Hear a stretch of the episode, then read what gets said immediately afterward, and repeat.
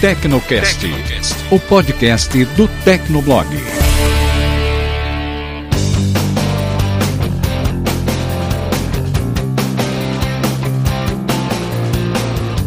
Olá, ouvinte! Seja bem-vindo. Está começando mais um episódio do Tecnocast. Eu sou o Thiago Mobilon. Eu sou o Paulo Riga. Eu sou o Emerson Alecrim. E eu sou o Matheus Gonçalves. Bom, essa semana que estamos gravando teve um evento da Apple, onde ela apresentou alguns aparelhos novos. Na verdade, foi um novo iPad e um novo iPhone. E são aparelhos que visam atender um público de entrada, no caso do iPhone, do iPad, não sei bem, acho que o intuito desse podcast é discutir justamente isso. A gente sente que a empresa está tomando um rumo diferente, a gente vai tentar não repetir aqui exaustivamente se Steve Jobs estivesse vivo, né? Todo mundo fala isso. Mas vamos tentar entender o que está acontecendo com a Apple depois da caixa postal.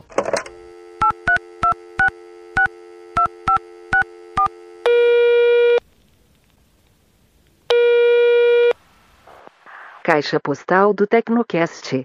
Você tem novas mensagens.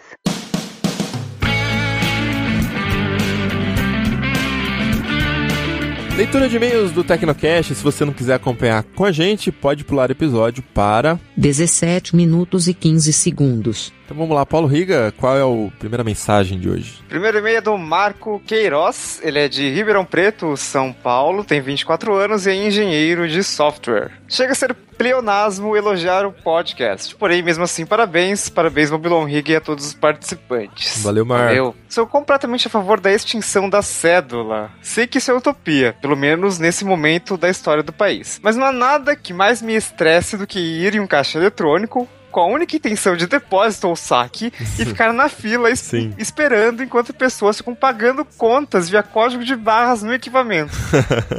Já vi gente com smartphone top de linha pagando conta dessa forma em vez de usar o internet banking. Acho isso revoltante em pleno 2016. Sim. Acredito que os bancos deveriam começar a cobrar taxas para quem usa dessa forma. Uma vez que, mesmo com o Marco Civil, não há cobrança de tráfego de dados para os principais aplicativos de bancos nos smartphones. E a ideia de utilizar o smartphone como forma de envio ou recebimento de pagamentos, somente via NFC mais aplicativo, é simplesmente tudo que eu sempre quis. Espero viver para ver esse dia no Brasil. Deixo aqui meu grande abraço a todos vocês. Olha, na verdade, os bancos, quando. É, eu acho que realmente isso devia se aplicar a caixas eletrônicos também, mas é meio complicado porque, assim, a gente sabe, né? Smartphone, por mais que seja algo extremamente popular hoje em dia, né? Você tem mais pessoas acessando a internet pelo celular do que pelo computador. Só que, né, você tem que comprar o smartphone, então acho que então cobrar taxas não para quem usa caixa eletrônica, acho que não seria uma opção muito democrática. Mas os bancos já cobram a mais quando você depende de uma pessoa para atender, né? Quando o banco gasta com uma pessoa. Então, se você faz um, um TED pela agência, um DOC, uma transferência pela agência, é mais caro do que se você fizesse pelo caixa eletrônico pela internet, né? Mas acho que, assim, caixas eletrônicos e internet são meio né, semelhantes, assim, né? Só a única coisa que não dá pra fazer no, no, celular é depósito e saque. Mas assim, tipo, você vai fazer o quê, né? Você vai limitar o caixa eletrônico só pra depositar ou sacar dinheiro, sabe? Assim, é chato mesmo, mas assim, vai acontecer, né? É, não tem e, jeito. Então, é, tem também outra questão, né? Tem muito banco que não tem tecnologia. Ele citou smartphone. Só que assim, smartphone, para entrar no internet bank é uma porcaria. Então tem muito banco que não oferece um aplicativo decente para você, por exemplo, escanear um código de barras. Os dois bancos maiores do Brasil aí que são bancos privados oferecem isso. Mas, por exemplo, eu que utilizo a maravilhosa Caixa Econômica Federal, não tem essa opção. Então, assim, eu tenho que usar no computador. E aí, que nem o Riga falou, muita gente não tem computador, não usa computador, né? não tem conexão com a internet em casa, usa só no smartphone, no trabalho, enfim. Realmente tem que ter essa opção, né? De a forma mais arcaica é difícil você eliminar ela completamente, como o próprio dinheiro papel, né? Meio tópico o dia que vai sumir completamente isso. E, enfim, já que a gente tá falando disso, o que mais me irrita não é nem ficar na fila esperando. O que mais me irrita é ter que sair da onde eu tô, ter que interromper o meu trabalho só pra ir no banco sacar papel. Isso irrita demais, cara. Um papel pra provar que você tem, tipo, porque a gente sabe, né? É um papel, simplesmente, é. assim. Ele não tem lastro, sabe? Então é, é, uma coisa meio que, tipo, ah, gente, acaba logo com isso.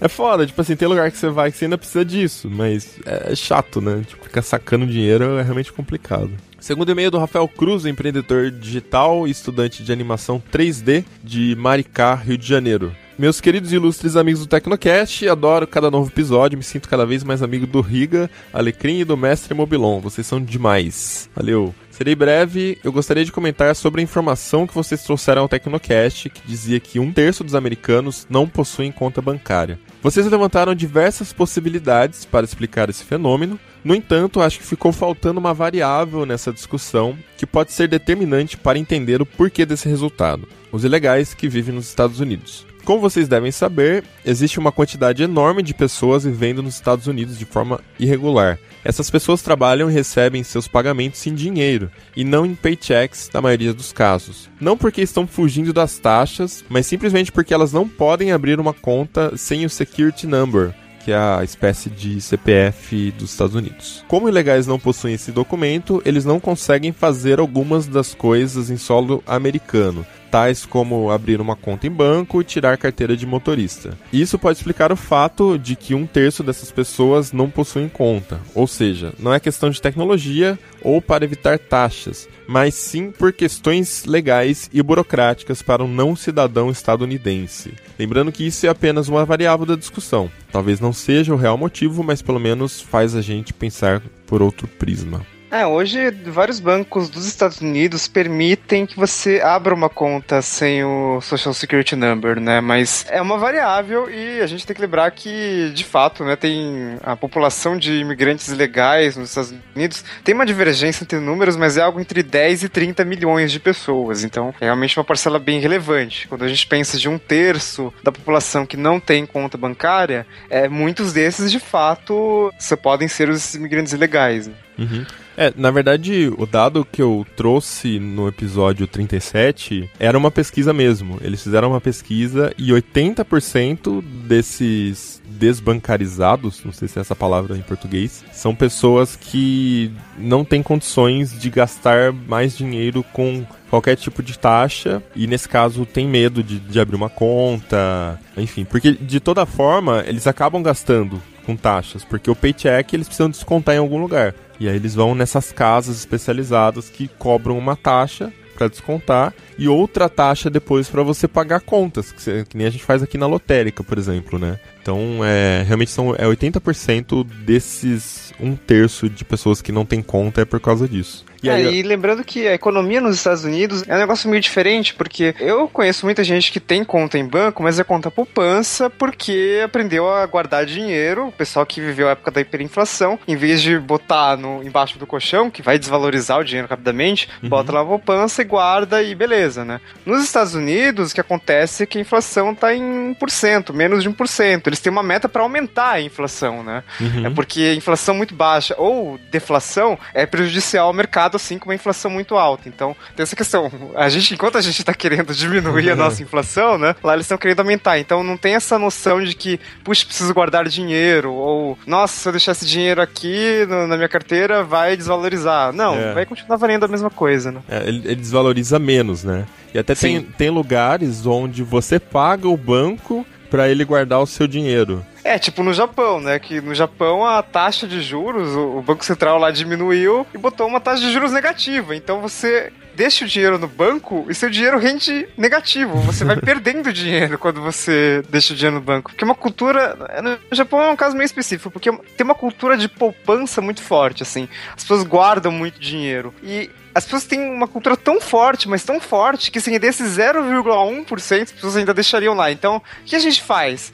A gente passa com rendimento negativo para as pessoas não guardarem, elas gastem o dinheiro. Uhum. O problema de você ter uma deflação, que parece super legal, né? A gente, putz, semana que vem o produto vai estar tá mais caro, e na deflação, caramba, né? Vai estar tá mais barato. Então, uhum. super legal, tal, para um país que, para uma população que passou pela hiperinflação lá na década de 90, isso parece bem interessante. É. O foda disso disso é que quando você tem deflação, as pessoas guardam dinheiro, elas não gastam, ou seja, a economia não cresce, a economia não gira. Então, isso também é um problema. Assim como taxas de inflação muito baixas, como é a dos Estados Unidos. 2015 foi tipo 0,3% a inflação. Eles querem aumentar a inflação para 2%, É. para que haja um crescimento para a economia gire. É, é que muitas vezes a urgência de você comprar o produto é de você pensar, "Ah, acho que é melhor eu comprar agora que eu consegui um bom negócio, porque daqui um ano vai estar caro isso, vai estar mais caro. Então você acaba gastando. Isso beneficia todo mundo, porque guardar dinheiro não é bom pra ninguém. Dinheiro é uma coisa que você troca por alimentação, por exemplo, por transporte. Então é importante que o dinheiro esteja circulando, né? Agora, a partir do momento que todo mundo começar a guardar o dinheiro, é menos dinheiro circulando. Ou seja, menos empregos e menos gente pra ter condições de, de comprar as coisas, né?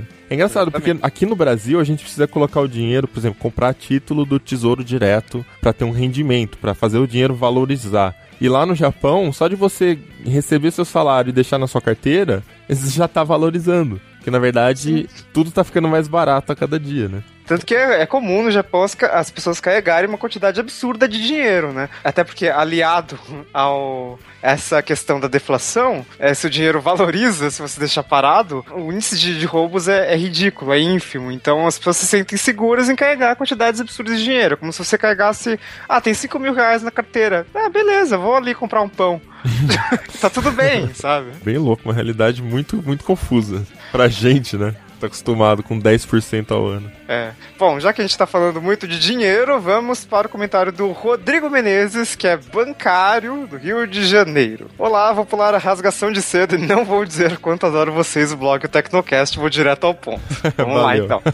Sou bancário há 16 anos, há quase 4 em um banco público, e posso afirmar que mais de 90% dos casos de clonagem de cartões são feitas presencialmente. Já tive meu cartão fraudado três vezes e todas as compras efetuadas pelos bandidos foram na internet, onde não há necessidade de senha e basta apenas ter as informações do cartão. Numa das agências em que trabalhei, nós tínhamos muitos problemas com clonagens de cartões feitas em dois postos de gasolina próximos. Alguém no posto clonava os cartões e depois fazia saques nas contas correntes dos clientes na rede 24 horas ou em casas lotéricas, por serem mentes mais vulneráveis. Para vocês terem uma ideia, na minha agência, era raro termos mais de um caso de fraude de cartão por mês. Mas quando esses postos começaram a clonar, nós tivemos 30. Fraudes Caraca. envolvendo e-mails falsos e capturas de dados pela internet são bem menos frequentes. Acredito que pelo trabalho que os bancos têm feito em doutrinar os clientes sobre isso. Conselho do Dolinho: mantenham seus cartões sob suas vistas e raspem o código de segurança para que ninguém consiga ver. Decorem ou anotem esse código em algum lugar. Isso minimiza um pouco os riscos de fraude. Olha, não, pera aí, isso é um puta conselho, cara. Eu não faço Sim. isso. Nunca pensei em fazer isso. É, eu já fiz isso, mas é, é porque, na verdade, quando você tem o, o código de segurança lá exposto, né? Uma pessoa pode simplesmente, tipo, ter uma câmera escondida lá, ela filma ou ela tira Sim. foto do É, negócio, e- pronto. e até- o cartão, né? E até mais do que isso, né? Porque, que nem a gente falou no episódio 37, a questão da tecnologia do chip. Por que, que não é tão relevante fazer a migração dos Estados Unidos inteiro para tecnologia com chip? Porque a gente está migrando para o online. E no online, tanto faz se você tem chip ou não. Você só precisa do código de segurança. Ou seja, é mais falho ainda do que uma assinatura, sei lá, porque qualquer um tá olhando, tá escrito atrás do cartão, né? Então Sim. é, é uma dica realmente boa, mas você tem que lembrar o número depois, né? Sobre pessoas que ainda estão no século XX em relação aos meios de pagamento, eu tenho uma em casa. Minha mãe ainda usa cheque. A Tem medo também. de usar débito e de sacar no caixa eletrônico. A única coisa que ela aceita e gosta é ter as contas em débito automático, até porque se não estivessem, ela queria ter de enfrentar a fila para pagar. Realmente é muito difícil fazer com que pessoas de mais idade migrem para métodos mais modernos e virtuais de pagamento. Tem cliente que vai à agência no dia do pagamento, retirar dinheiro e pagar contas no guichê de caixa. Nossa, Surreal. cara. Acho que é isso, um grande abraço. É um puta de um trampo. É, é tipo, é a sensação do papel, né? Tipo, aquilo tem. É, é o, va- o valor do dinheiro tá naquele papel, né? E É. as, tem- as pessoas estão muito pegadas a esse método físico, né? Aham. A minha mãe também tem costume de usar cheque ainda, mas ela usa bastante crédito e, e débito. Mas acho que até pela questão dos supermercados, que você era acostumado a dar cheque, ela ainda mantém o talão na carteira o tempo todo. Assim, é mais raro. Hoje em dia ela falou pra mim, ah, quase não uso mais, só pra caso de emergência. Mas... Nossa, mas tipo, que emergência, né? Tipo, Ah, não que emergência, sei, tipo, cara. não aceita cartão, mas aceita cheque. tipo, É, não- não, é que na verdade é tipo assim, a sensação, por exemplo, de o cartão falhar, por exemplo. O cheque não falha, né? O dinheiro também não. E aí, por exemplo, você faz uma compra no mercado da família, assim, uma compra grande. E aí o que acontece? Às vezes o mercado parcela, às vezes o mercado tem entrada do cheque desconta daqui 30 dias. Então tem essas coisas que ainda a galera da geração da minha mãe tá acostumada a utilizar, virou um hábito já, né? Então tá lá na carteira para caso algum dia ela precise passar por essa situação. Mas eu, pessoalmente, é uma coisa que eu nunca fiz na minha vida é dar um cheque para 30 dias. Pra, quer dizer, o equivalente disso para mim é o cartão de crédito que você passa e paga a fatura depois, né?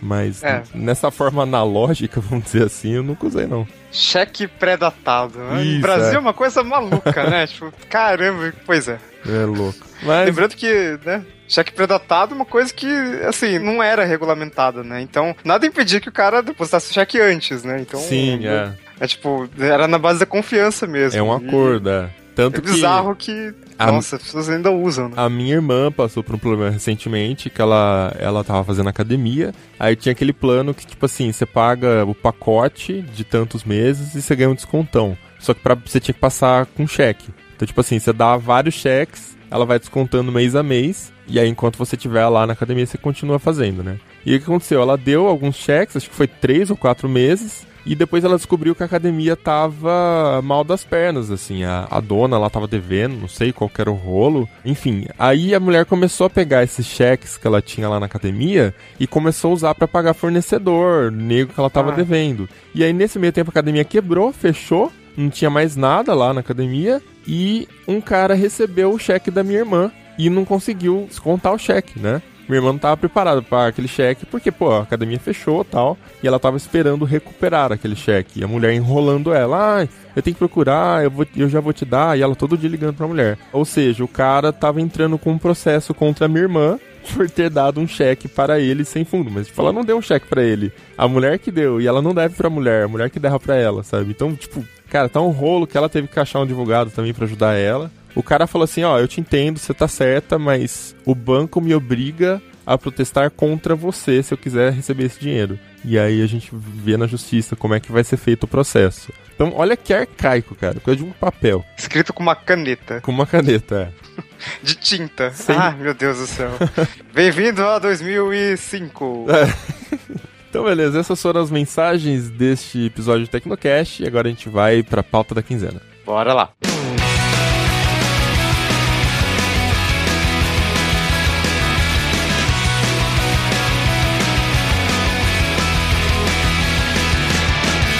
Bom, então acho que a gente pode começar aqui o programa falando do iPhone SE. Talvez pelo nome a gente possa começar, né? Porque iPhone SE, alguém sabe? Second Edition. Olha, Special Edition, segundo o, gerente o diretor de marketing lá. Mas se Steve Jobs estivesse vivo, Porra, acabei de falar. é, É, por alguma razão, eu lembrei de Windows Me, né? Windows Me. Falei, É. cara, que, né, essas siglas assim é muito Microsoft, sei lá. É, verdade. É, então, é, essa nomenclatura da Apple tá muito estranha, né? Porque o iPhone SE, ele é um Special Edition, ok, então especial. Então a Apple já pode usar a desculpa de que ele é especial, ele é diferente, é isso aí, não tá na mesma linha, etc, etc. Aham. Mas ele, assim, ele é menor do que o iPhone 6 e 6S, ele tem o mesmo design do iPhone 5S, só que ele tem um hardware igual ao do 6S, ou seja, ele é melhor do que o 6. Ele tem um processador A9, ele tem uma câmera de 12 megapixels. Então, ele tem um dos melhores hardwares do mercado, porém ele custa mais barato, bem mais barato, inclusive. Uhum. O de entrada custa 399 dólares. E se você pensar em outros Androids, ou até mesmo entre os iPhones, a gente tava discutindo no nosso grupo no Slack, e é meio estranho, mas ele tá barato. Sim, tá muito barato. Da Apple. É. É, é, Então, esse é, eu acho que é o primeiro ponto aqui, né, de falar do. começar pelo iPhone, porque a Apple nunca se importou muito, pelo menos falando em iPhone. A Apple nunca se importou muito e sempre deixou muito claro de que a gente não vai focar nesse mercado de entrada. Então, ela fazia, ela tinha uma estratégia de vender mais iPhones em países emergentes que, no ponto de vista do marketing, não era muito boa. Porque, tipo assim, se você tem hoje, por exemplo, um Moto G, que é equivalente a um Moto X do ano passado, ainda assim é um aparelho novo. E a única vez que a Apple tentou fazer isso foi com o iPhone 5C, né? Não deu muito certo, era um, porque era um aparelho novo, eram muitas carcaças diferentes, era um aparelho de plástico e o preço, convenhamos, não foi nada acessível, pelo menos aqui no Brasil. E aí de repente a Apple chega com um aparelho novo que por fora ele não é novo, ele tem visual do iPhone 5 ainda, então é um aparelho de 2012 que eu tive. O clássico iPhone 5 que foi roubado na esquina do Tecno Center. Só vamos deixar passar em branco. Ah, de novo, isso ainda, ainda não superou, meu Deus do céu. É um trauma, cara. É trauma. Mas enfim, é o visual do iPhone 5 e um hardware topo de linha no momento, que é o hardware do iPhone 6S. E diferente do iPhone 5C, é um- é um iPhone extremamente barato. Chega a ser até de graça no contrato de dois anos, que é um contrato lá nos Estados Unidos é muito comum. Assim como é comum aqui no Brasil também se pegar contrato de operadora, né? Mas lá é um pouquinho diferente o padrão, que tem Mas- dois anos. É, mas lá tem desconto de verdade, né? Sim, O, É. o iPhone É. de 650 dólares vai pra 200. Aqui você pega um plano de 500 reais por mês e o iPhone de 4 mil reais vai pra 3,200. É um negócio assim, não dá pra entender. Cara, isso é muito Mas você absurdo, tem, cara. você tem 500 minutos de ligação por mês, cara. ligação. Ah, sim. A mídia americana não entendeu muito bem, assim, o potencial desse iPhone, e acho que até por isso que é legal a gente começar aqui, porque a gente tá aqui onde vai ter um pouco mais de apelo. Se chegar no preço legal, né? Lá tá legal, vamos ver aqui. Mas a mídia americana não entendeu muito bem, porque lá você tem opções com preço acessível, né? No caso do iPhone 6S, você pode comprar por 199 nesse contrato. Mas por esse mesmo contrato você vê que a diferença é absurda, são 200 dólares. E eles acham que, tipo assim, é um iPhone para uma minoria. E, na verdade, a gente que vive aqui no Brasil, que conhece pessoas, assim, falando fora do nosso nicho tecnológico, né? As pessoas estão comprando muito iPhone 5S ainda, iPhone ah, de dois anos, de três anos atrás, porque tá começando a ficar por dois mil reais. E ainda com plano de operadora, né? Então, é um iPhone que aqui, se chegar com o preço, com essa diferença de preço e esse puta hardware que ele oferece, é um puta de um aparelho. Vai fazer um puta sucesso. A única coisa que me preocupa, na verdade, é se isso não vai acabar canibalizando o próprio iPhone 6S, no caso.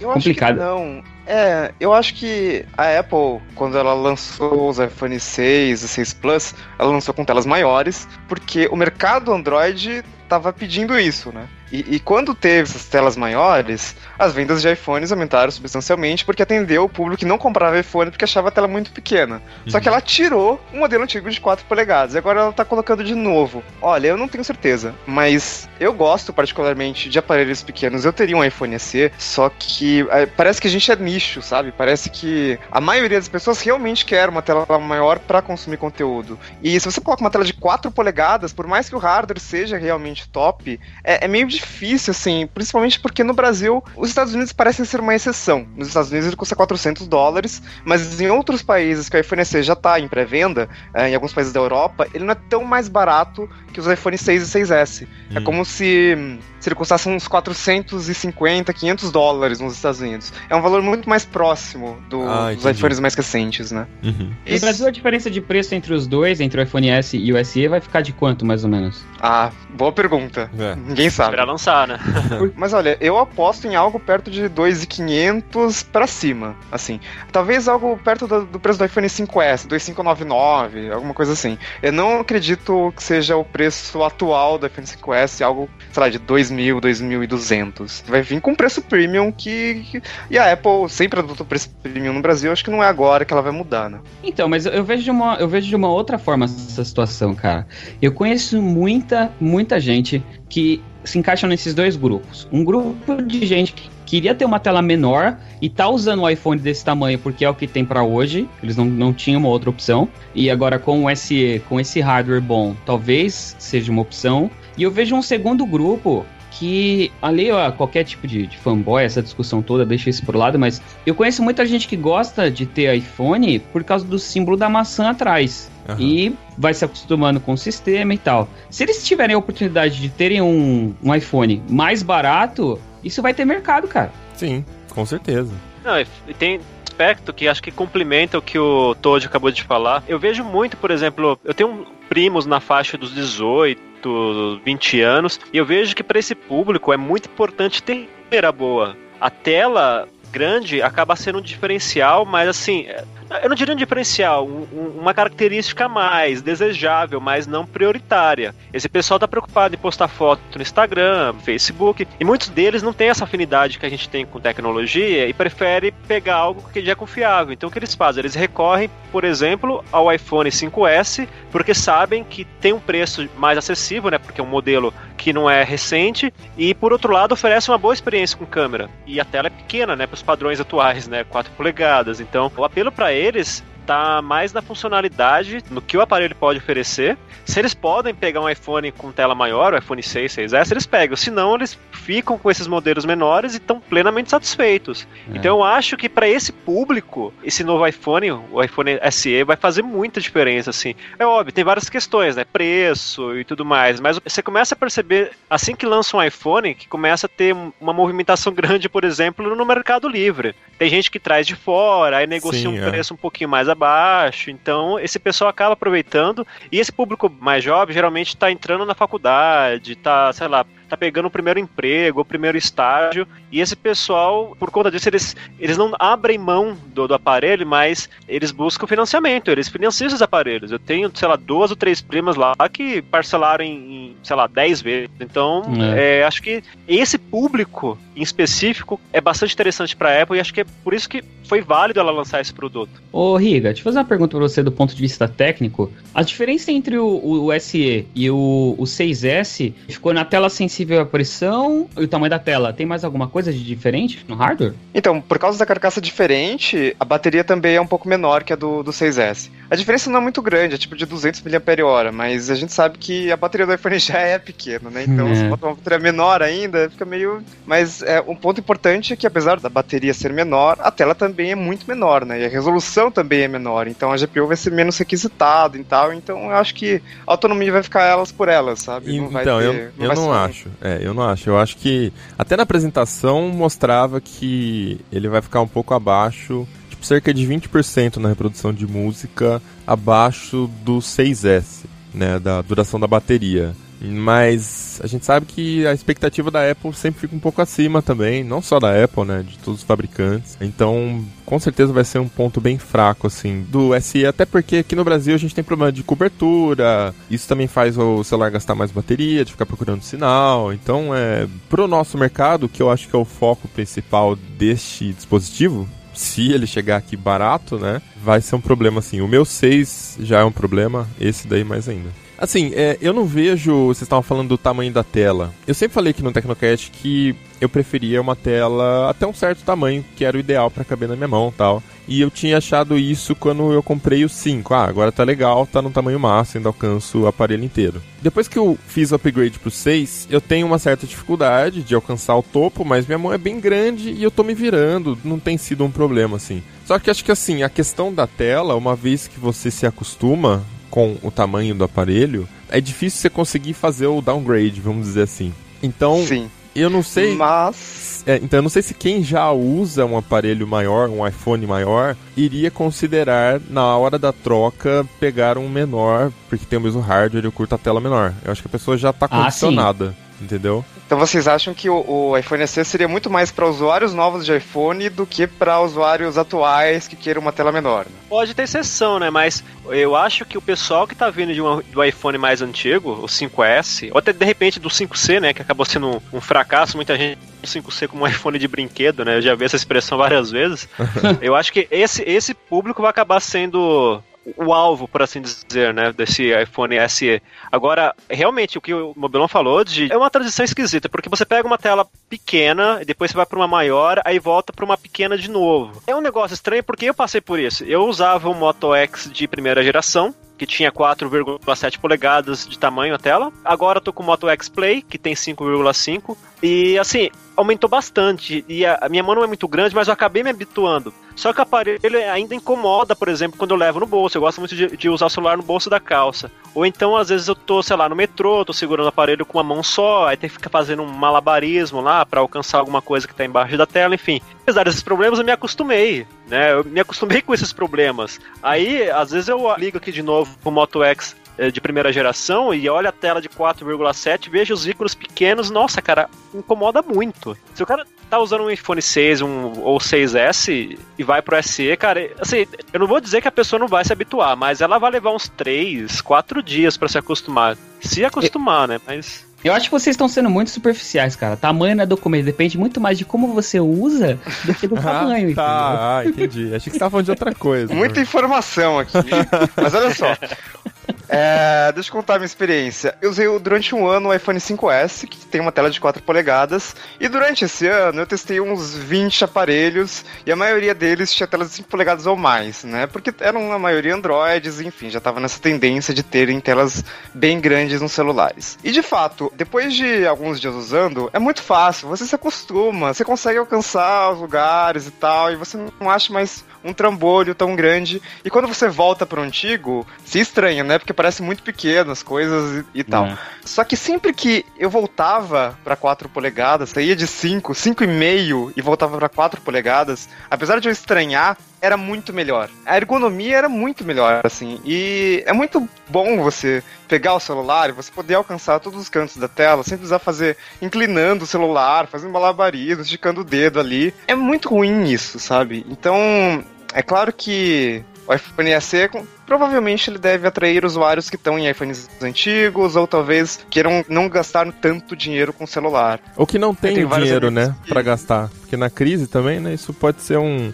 uma coisa que a pessoa abre mão. Tipo, ah, é difícil, mas tá, né? É um hardware bom, tem uma É. câmera boa, que é uma coisa muito importante pra massa, ter uma câmera legal. Então, beleza, vou abrir um pouquinho mão da tela. Até porque vale deixar uma observação aqui. Se a gente tá falando de iPhone, vamos comparar com os Androids também, que são os que mais vendem no mercado brasileiro, porque você tem muitas opções de todos os tamanhos. Desde os modelos de entrada, você já tem telas que são maiores do que até o iPhone 6S. No Android é muito comum. Eu, por exemplo, saí de um Moto X segunda geração, que eu tava testando em 2014, e aí fui para iPhone 6. E assim, uma coisa que eu notei que é muito diferente e que é difícil de comparar entre os dispositivos com iOS e com Android é que o Android, ele meio que tem essa característica de utilizar tudo muito grande. A interface tem menus muito grandes, tem abas muito grandes e ícones muito grandes, e você não tem muito que opção de controlar isso, pelo menos na interface padrão do Google. Você não consegue, né? Você tem que instalar um launcher, alguma coisa.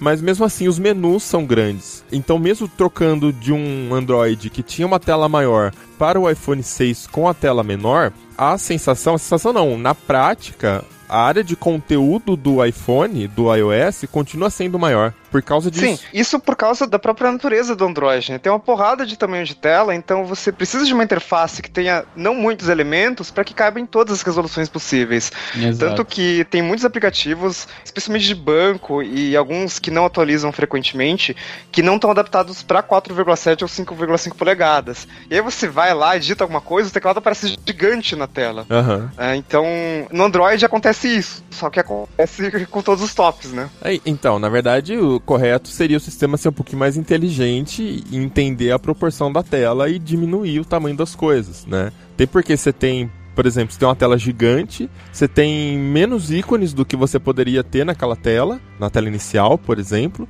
e todos os ícones gigantescos. Qual é a lógica disso? Entende? Parece que eu sou meu vô, preciso ter um É. ícone gigantesco no celular pra enxergar. Você até consegue resolver esse problema com, com launchers, né? É, o então. problema é que a interface padrão do Google não, não permite isso. Esse E launchers- resolver isso, né, cara? E o launcher é um, um certo tipo de customização que às vezes costuma causar problemas, dependendo do aparelho, dependendo da configuração dele. O meu Moto X2 mesmo, eu já tentei vários launchers nele e o tempo todo o launcher travava, eu tinha que reiniciar e já tentei resetar aparelho, já tentei fazer de tudo. E é, acontece, é uma- era uma característica do Android. Mas, tipo, era tudo. Você abrir um aplicativo, por exemplo, o WhatsApp, o menu lá em cima que mostra a foto e o nome era gigantesco, ocupava um pedaço da tela. Aí a parte de baixo, onde tem o campo para você colocar o, o cursor e começar a digitar, também era gigante e ocupava um espação da tela lá embaixo. Que é aquele botão redondo do lado ainda do Android, né? Que é uma característica do Material Design, né? Ter o botão ali grande e tal. Então o espaço para conteúdo, onde estava a conversa do WhatsApp,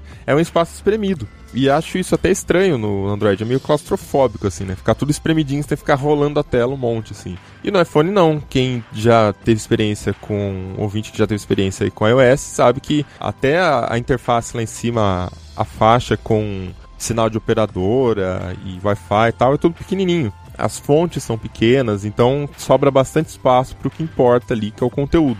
Dentro do Spotify também, se você comparar as duas interfaces, uma tela maior de Android mostra menos músicas na lista do que a tela do iPhone, por exemplo. Então você vai rolar nas músicas para encontrar alguma faixa que você quer, no Android você tem mais trabalho. Então acho que assim, nesse ponto da usabilidade, a diferença de tela até puxei essa conversa do Android para comparar que, tipo assim, a diferença do tamanho da tela do SE, nesse ponto de utilizar o sistema, talvez não seja um grande empecilho para quem está vindo de um Android com tela maior. É. Eu não sei se essas pessoas vão ter essa compreensão. Talvez não sintam tanto, talvez não percebam na hora da compra, que é o mais importante, né? Vai achar que a tela maior Mas, é melhor. alguém, mas alguém do iPhone, se for tentar um, um iPhone SE, talvez essa, essa impressão seja completamente diferente. Do iPhone, sim, é, mas tô dizendo assim, do Android, que usuários brasileiros que compram bastante Android. Mas eles vão sentir bastante a diferença na hora de utilizar, por exemplo, uma câmera, ou na hora de assistir um vídeo, esse tipo de coisa que realmente não tem como contornar. É uma tela maior, você tá usando em full screen. Não tem É. como. Agora vem cá, vocês acham assim? A gente sabe que o iPhone SE ele é teoricamente, até por causa do preço, considerado um modelo de entrada. É mais uma tentativa da Apple para ter um modelo um pouquinho mais barato, que é justamente o que a gente está falando, que é Brasil e mercados como o mercado brasileiro são o principal alvo. Então, dentro da- desse último evento, vocês acham que o iPhone SE foi mais um sucesso ou foi mais algo ruim dentro desse, desse cenário? Eu acho que serviu pra bagunçar mais ainda a linha da Apple. Eu não sei a, a impressão de vocês, mas a minha ideia é que parece que a cada ano que passa, a linha de produtos da Apple vai ficando cada vez mais confusa. Com todos esses lançamentos de iPads. Agora tem iPad, iPad Air, iPad Pro, iPad, iPad Mini, MacBook tem sobrenome, MacBook Air, MacBook Pro, iPhone SE que não tem número. E... Que diabos é isso? Meu Sim, Deus do é. céu. É, é Eu- sabe? A? Apple, a Apple tá assumindo uma postura focada mais no business do que focada na inovação, que era o que a gente tava sempre foi acostumado a ver, né? A Apple era famosa por lançar um dispositivo que é caro, mas olha como são os inovadores. Tem tudo o que você nem imaginava que precisava ter num dispositivo. Então, assim, do ponto de vista do iPhone, eu achei uma ótima jogada. Eles estão aproveitando que eles têm uma linha de montagem já pronta, é o mesmo hardware. Tudo bem que tiveram que, né, mudar ali como que eles colocaram aquele hardware dentro do dispositivo, ficou um pouquinho mais apertado, mas é uma tecnologia que já está há algum tempo no mercado. Então, que nem a gente falou há alguns episódios aí, já está mais barato para eles produzir esse tipo de dispositivo. Então, é um dispositivo que se chegar num preço competitivo, vai bater de frente e vai ganhar de dispositivos de entrada das outras marcas. Porque se você pensar agora, dispositivo de entrada das outras marcas tem o hardware muito inferior. Se você pegar, sei lá, o Moto G que eu falei agora há pouco, ele tem um hardware bem inferior ao do Moto X Style,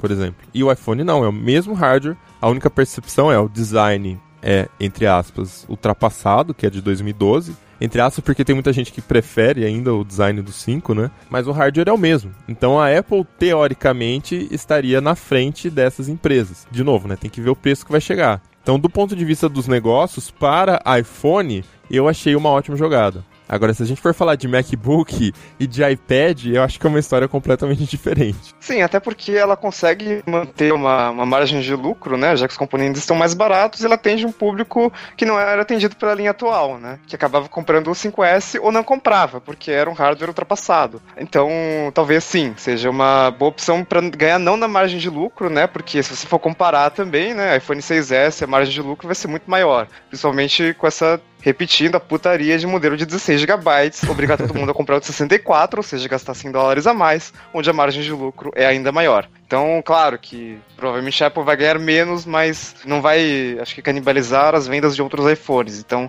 só vai aumentar o número de unidades vendidas, né? Eu acho que a Apple tem uma estratégia muito bem definida para esses aparelhos de 4 polegadas, só que a gente não sabe exatamente qual é. Porque se a gente observar bem, ela até que demorou para sair dessa coisa de 4 polegadas e colocar telas maiores, né? A gente vê aí que isso começou, essa coisa do, de tela com 5 polegadas ou mais, começou com o Android e hoje você já tem dificuldade para achar algum aparelho novo, recém-lançado do Android, que tem menos de 5 polegadas. Sim. A Apple entrou nessa, mas a impressão que eu tenho é que ela teve uma certa resistência a essa ideia e acho que ela percebeu que ainda tem algum potencial nesse mercado. A gente pode comprovar isso, que realmente tem potencial nesse mercado, de duas formas. Primeiro, óbvio, se o volume de vendas fones SE for expressivo. Um desses fabricantes de Android começarem de novo a lançar aparelho com 4 polegadas, né? Aí vai ser uma margem de comparação bem interessante. É, no, no Android a única fabricante que ainda aposta em aparelhos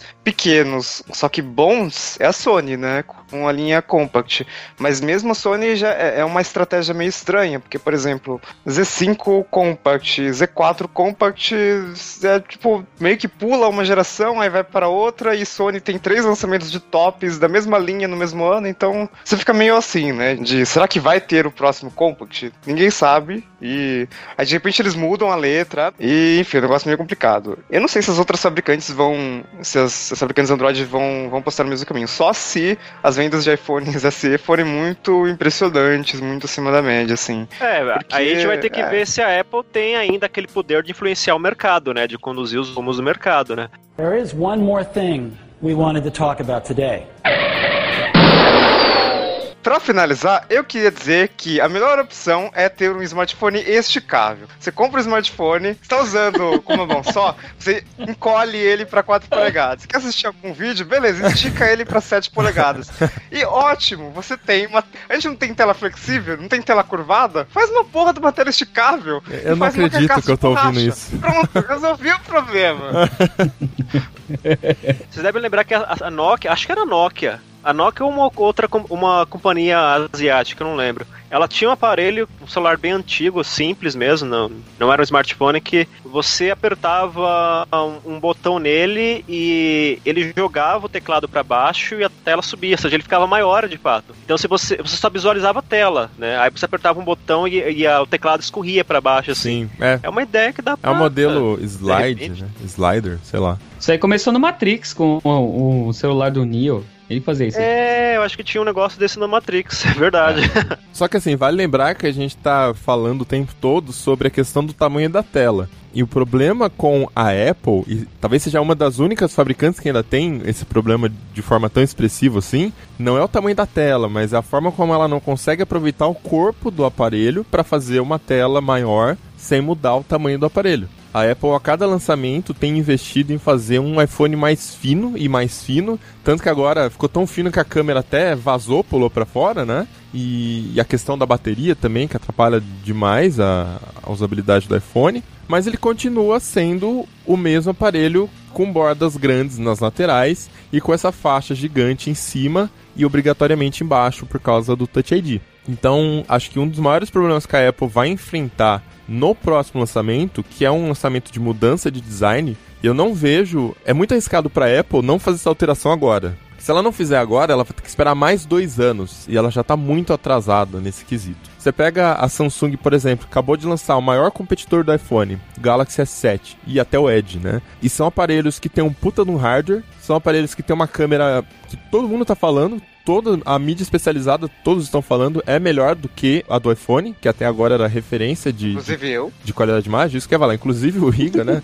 No teste que ele fez no TB. Então, só que o único problema aí da Samsung continua sendo a questão do software, que tem problemas e tem aplicativos duplicados e tem aplicativos que não precisariam estar lá. Enfim, aquela coisa que a gente já sabe. Melhorou, mas ainda tem esse problema. Então, assim, um problema de hardware, vamos dizer assim, físico, que a Apple precisa resolver para o próximo lançamento, e é tão importante quanto a questão do armazenamento, que é minúsculo, 16 GB, não dá para ninguém, é a questão da carcaça. Se ela quiser ter um aparelho, que ela está lançando um aparelho agora menor, o iPhone SE, mas o problema das pessoas não é o tamanho da tela, é o tamanho do aparelho. E reduzir o aparelho e manter a borda, você está reduzindo mais ainda a tela, né? Então eu acho que assim, pro iPhone 7, quer dizer, tem esperança, pelo menos, né, de que a Apple dê um jeito nesse problema. Reduzir a margem superior do celular, reduzir a borda lateral, não sei. Até porque é o tipo de solução que ela poderia implementar que não vai trazer nenhum problema para os desenvolvedores. Não é mais um tamanho de tela que você vai ter que fazer software, adaptar os seus aplicativos, adaptar o sistema operacional e aumentar o tamanho dos pacotes. Não, a tela continua igual, você só muda a pegada do aparelho, que é o problema é o motivo pelo qual existe essa demanda pelo iPhone 5, né? Acho que isso vai acontecer. O iPhone 7, eu imagino que ele vai vir com algumas dessas, se não todas, com algumas dessas alterações. Ele provavelmente vai vir mais fino também. Que a, a Fast Company comentou que eles estão tentando deixar o iPhone mais fino. E isso pode resultar num, num negócio que eu não sei se eu, se eu acho que é certo ou não. Que eles estão Ah, pensando não, em tirar. Não, não, não é. Não é. Então eles estão pensando em é. tirar a entrada do fone de ouvido, cara. Sim, é. Sim! E- não, e assim, a- sendo da Apple, a gente até. Putz, óbvio, né? A Apple, ela odeia coisas comuns, vai botar uma porra proprietária. Mas, cara, isso é. A gente voltaria, tipo, 10 anos no passado. Sabe quando a gente tinha aqueles celulares da Sony Ericsson? Que tinha Sim, tosco, nossa, bem lembrado. Sempre dava mau contato aquela porcaria. Aham. Então, é, é, é isso, a gente tem que comprar fone de ouvido Lightning. Gente, qual o sentido disso? Tem uma entrada analógica que funciona muito bem e que serve pra qualquer coisa. É analógico, aceita qualquer coisa, sabe? Não tem como, ah, tipo, a qualidade não é tão boa. Então não, não existe essa, essa justificativa. Tipo, é simplesmente pra deixar o celular mais fino. E a gente não quer celular mais fino. A gente É. quer um celular com bateria decente, que foi o que aconteceu do Galaxy S6 pro S7. Ou pra ganhar dinheiro. Com entrada de fone de ouvido. É, ou, ou para ganhar dinheiro, né? Não, não para deixar o celular mais fino. Eu não consigo entender uma empresa falar que é pra deixar o celular mais fino. Eu, eu não sei. Eles sempre destacaram isso em, em mudanças, em gerações de mudança de design. Agora está muito mais fino e, e tipo, Ah, foda-se. E daí? Então, é, cara, coloca na, na- na- balança aqui. De um lado você tem um aparelho mais fino do, e ele tem uma bateria que é uma bosta e não tem entrada pra fone de ouvido. Do outro você tem um aparelho que é um pouquinho mais grosso, só que ele tem uma bateria que dura muito mais e uma entrada com, de, pra fone de ouvido. Qual aparelho você vai querer? Sim, exato. Calma, e aí você consegue. É, o Todd tá bravo. E você consegue utilizar um- o seu fone de 500 dólares que você já tem na sua casa. Né? Então, o que, que você vai fazer com esse fone depois de você comprar um iPhone novo?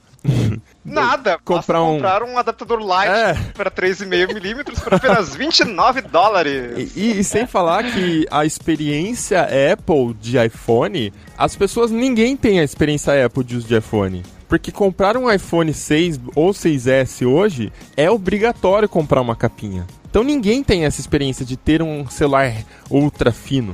Ele é ultra liso, é impossível utilizar esse smartphone sem uma capinha.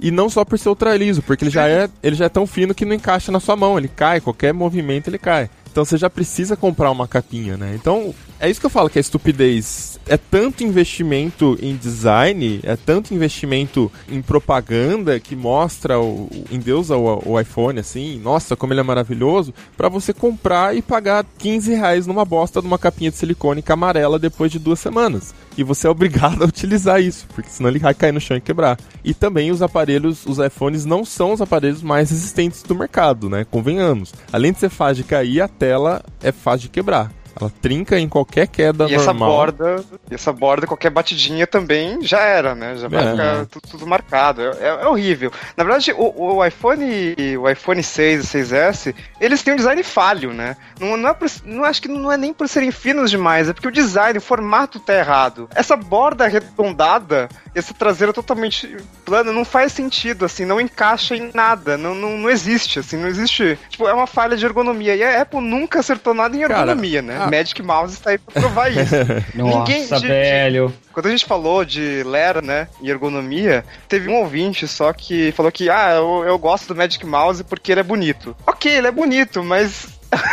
gente, é um mouse, eu não, eu não quero uma obra de arte, eu quero usar. É. E É. ele tem que ser ergonômico. Eu prefiro muito mais um mouse feio, entre aspas, da Microsoft, que é super ergonômico, Compra. a um Magic Mouse que, ok, ele é bonitinho, super simétrico, né? Mas, gente, não. E talvez a gente comente do novo Magic Mouse, mas, assim, tá, tá tudo muito errado em design na Apple. A gente vê umas coisas que, tipo, não dá pra entender. Engraçado, porque a Apple ela sempre foi referência em design, né, cara? Pelo menos até na época do, do Jobs. É, não, não vou entrar aqui.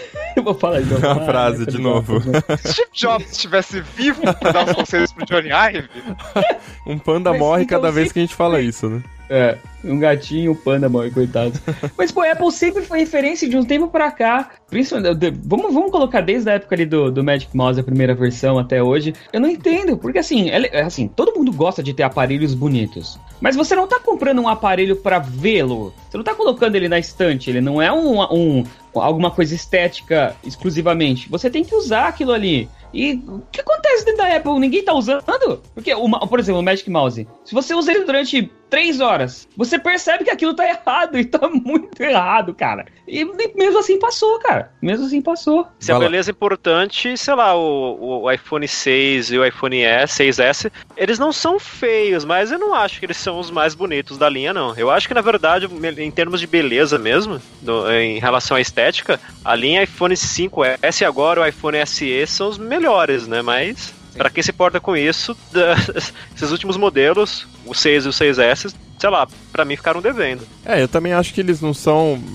Sei lá, eu já falei aqui no Tecnocast que eu não, não achei eles bonitos. Quando você pega na mão, você percebe uma qualidade por ser um aparelho bem acabado e tal. Mas eu sempre achei ele estranho, essas faixas e esse alumínio escovado, essa coisa uniforme. Eu não sei, não foi um aparelho que me chamou a atenção como foi quando eu comprei o iPhone 5 que eu realmente peguei na mão e falei, caraca, tá muito bonito, tá muito bonito tal. Esse aqui não, não tive essa, essa sensação assim. There is one more thing we wanted to talk about today. Na verdade, se for falar de mouse, a gente vai ter que fazer um podcast só sobre isso pra falar da Apple, porque a Apple nunca acertou em nenhum mouse. Desde o do primórdio É. lá, dos primeiros mouses, ou aquele mouse redondo, ou o Mighty Sim, o Mouse, mouse redondo. Cara, ou o Mighty Mouse também. teve a ideia de fazer o mouse redondo. Afinal, de- aqui, eu- não sei, cara. eles- Provavelmente os beta testers da Apple são bonequinhos de Lego, né, cara? Que encaixa ali o mousezinho na mão e funciona. Pô, não, não encaixa na mão humana aquilo, cara. É muito bizarro, pô. Não, não, vamos passar pra esse assunto então. O Magic Mouse novo, ele abandona as pilhas e bota uma bateria ali. Ótimo, legal, né? Porque aí você não precisa ficar se preocupando com nada, já carrega lá no, no Lightning. Uhum. Lightning já tá meio errado, mas enfim, você tem um iPhone ali, já, ok, eu uso o mesmo cabo, beleza. E resolveram botar essa entrada. eu, não... eu não consigo falar isso aqui, mas assim, botaram a entrada pra carregar a bateria embaixo do mouse. Sim. Será que ninguém pensou assim? Ninguém. Ó, a Apple tem 115 mil funcionários. Ninguém imaginou como é que carrega o mouse. Levantou a mão. Gente, não tem alguma coisa errada com isso? Então, é. Tem algo estranho. Tem que ser embaixo. Será que Não. não dá pra colocar lá na frente? E aí o seu mouse sem fio pode virar um mouse com fio enquanto carrega a bateria, né? Não, tudo bem, deixa lá embaixo pra esconder. a- Gente, não. Você tem que errado, lembrar. é, errado. então, a, justifica dele, a justificativa deles é que assim, o sistema te avisa quando a bateria vai acabar. Tipo assim, se eu não me engano, o macOS monitora o seu uso do mouse, quais são as médias, quanto que você gasta por dia, tal, de bateria. E aí ele te avisa, ó, a bateria do seu mouse vai acabar amanhã, por exemplo. Então lembra de carregar hoje à noite. Então eles fizeram meio que essa inteligência, vamos dizer assim, no sistema pra te avisar, tipo, ó, vai acabar, então lembra de Nossa. deixar carregando hoje quando você for dormir. Como se rebate esse argumento? Ah, Tipo, você tem um iPad. O iPad mostra lá claramente o nível de bateria. uhum. Óbvio. Pra- Quando acabar a bateria, tira a bateria do iPad, carrega num carregador de bateria de iPad e pronto. Afinal, você foi avisado que a bateria ia acabar. Então qual é o problema de você não poder usar o seu iPad enquanto está carregando? Nenhum problema. Mesma coisa pro iPhone, tira a bateria do iPhone, carrega só a bateria. Aí quando terminar de carregar, você bota a bateria do iPhone de volta e continua Não, recebendo então, ligações. é até pior. Gente, não, né? É até pior, sabe por quê? Porque você não pode tirar a bateria do mouse pra carregar. Você não pode, por exemplo, comprar duas baterias, você teria que comprar dois mouses. então isso que é o pior. Sim, Você tem que ter dois mouses Não, pra, mas, pra ah, usar gente, sempre. foi uma explicação pra dizer que enquanto tá carregando, fica inutilizável, não dá pra usar. Aham. Sim, sim. Não, mas sim. não é também como se a gente tivesse uma, sabe? Não é como se os engenheiros tivessem algum exemplo no mercado pra como ter um mouse, sei lá, com fio, sabe? Nunca existiu nada parecido com isso. Como é que eles iam colocar uma entradinha de cabo na frente do mouse e você pudesse continuar usando esse mouse se nada no passado mostrasse pra eles como fazer isso, entendeu? Quase não deu pra sentir sua ironia. Vendo cara. os milhões de mouses que tem na concorrência, talvez. Não sei, tipo. É, O Rica não Não é percebeu. possível que ninguém nunca viu. É, ninguém nunca viu um mouse da Logitech que, que tem a porra do micro USB. Micro USB, lembre-se, padrões de mercado. Mas, não, mas micro peraí, USB peraí. que tem na frente do mouse, quando acaba a pilha, carrega a pilha. O padrão da Apple é o Lightning. Eu acho que é perda de tempo a gente querer discutir a Apple utilizando o micro USB ou o USB-C. O padrão da Apple é o Lightning. Ela não vai abandonar o Lightning nos dispositivos móveis dela. Eu tô ok com isso, cara. Sim, se, se eles adotarem o padrão deles, sabe? E for na frente. Mas desde que você tenha uma. É, coloca a Sim. entradinha na frente do mouse e você continua usando. Qual que é a dificuldade de fazer isso, cara? Exato, então, mas agora a única explicação que eu consigo imaginar para este projeto é que é o seguinte: o Magic Mouse, e deixa bem claro, eu não tô defendendo, eu não lançaria um produto desses. Agora, olhando e vendo o quão ridículo é, né? Mas o Magic Mouse é um mouse que já existia no mercado há alguns anos. Então é um projeto, é uma engenharia que já está completa, ela já está pronta. Eles simplesmente pegaram o buraco onde vai as pilhas, eles colocaram uma bateria ali dentro, que nada mais é do, do que uma pilha embalada de uma forma diferente, com um padrão proprietário, e selaram o mouse. Não tem mais tampinha, a parte de baixo está selada. Só tem o buraco para você colocar o carregador. Então acho que assim, na engenharia, o mouse na frente, eu não sei como ele é, mas acho que não tem espaço para você colocar nada ali.